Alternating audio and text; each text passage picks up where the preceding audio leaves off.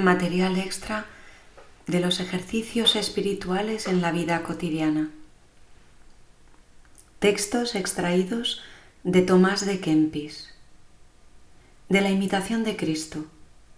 Libro primero, capítulo 21. De la compunción del corazón.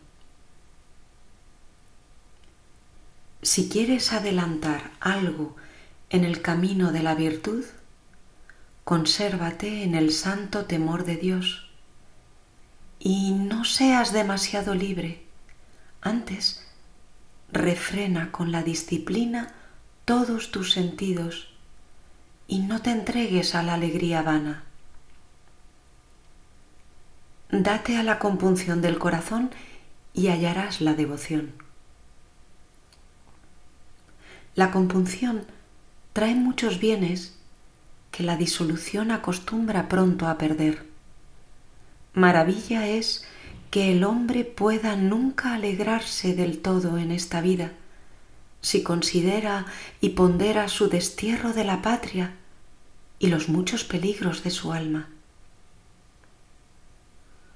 Por causa de la ligereza del corazón, y del descuido en corregir nuestras faltas, no sentimos los males de nuestra alma. Antes, a menudo reímos vanamente cuando con razón deberíamos llorar. No hay verdadera libertad ni buena alegría sino en el temor de Dios junto con la buena conciencia. Dichoso aquel que puede arrojar de sí todos los impedimentos que le acarrean distracción y retirarse a la unión de la santa compunción. Dichoso el que aparta de sí todo lo que puede manchar y grabar su conciencia. Pelea varonilmente. Una costumbre se vence con otra costumbre. Si tú sabes dejar a los hombres, ellos te dejarán hacer muy bien tus negocios. No atraigas a ti las cosas de los otros, ni te metas en los asuntos de los mayores.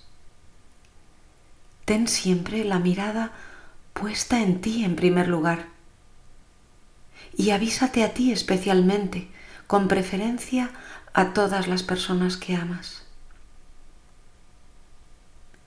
Si no tienes el favor de los hombres, no te entristezcas por esto. Antes, eso te ha de dar pena que no procedes bastante bien y con recato, como conviene que proceda el siervo de Dios y el devoto religioso.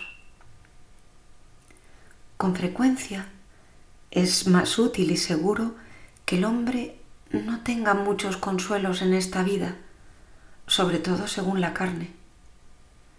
Sin embargo, nosotros tenemos la culpa de que no gocemos de las divinas consolaciones o rara vez las sintamos, porque no procuramos la compunción del corazón, ni damos de mano a los consuelos vanos y exteriores. Reconócete indigno de la divina consolación, antes digno de muchas tribulaciones. Cuando el hombre está bien confundido, entonces todo el mundo se hace pesado y amargo. El hombre devoto encuentra siempre abundante material para dolerse y llorar, porque ya se considere a sí mismo ya piense en el prójimo, sabe que nadie vive en este mundo sin tribulación. Y cuanto más se considera a sí mismo, tanto mayor pena recibe.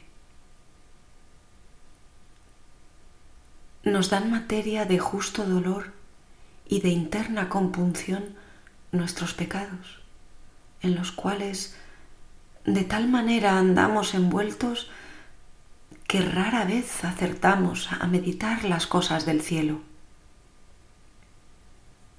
Si con más frecuencia pensaras en tu muerte que en vivir largo tiempo, sin duda que con más fervor te enmendarías.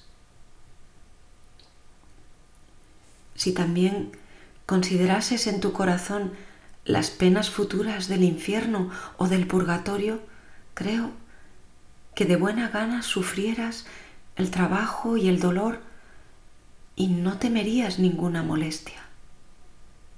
Pero por cuanto estas cosas no penetran en el corazón, llamamos todavía los regalos. Por esto nos hallamos fríos y procedemos con gran pereza y negligencia. El que con tanta facilidad se queje el cuerpo miserable proviene con frecuencia de pobreza de espíritu. Ruega, pues, humildemente al Señor que te dé el espíritu de compunción y di con el profeta, aliméntame, Señor, con pan de lágrimas y dame a medida la bebida de lágrimas. Ave María y adelante.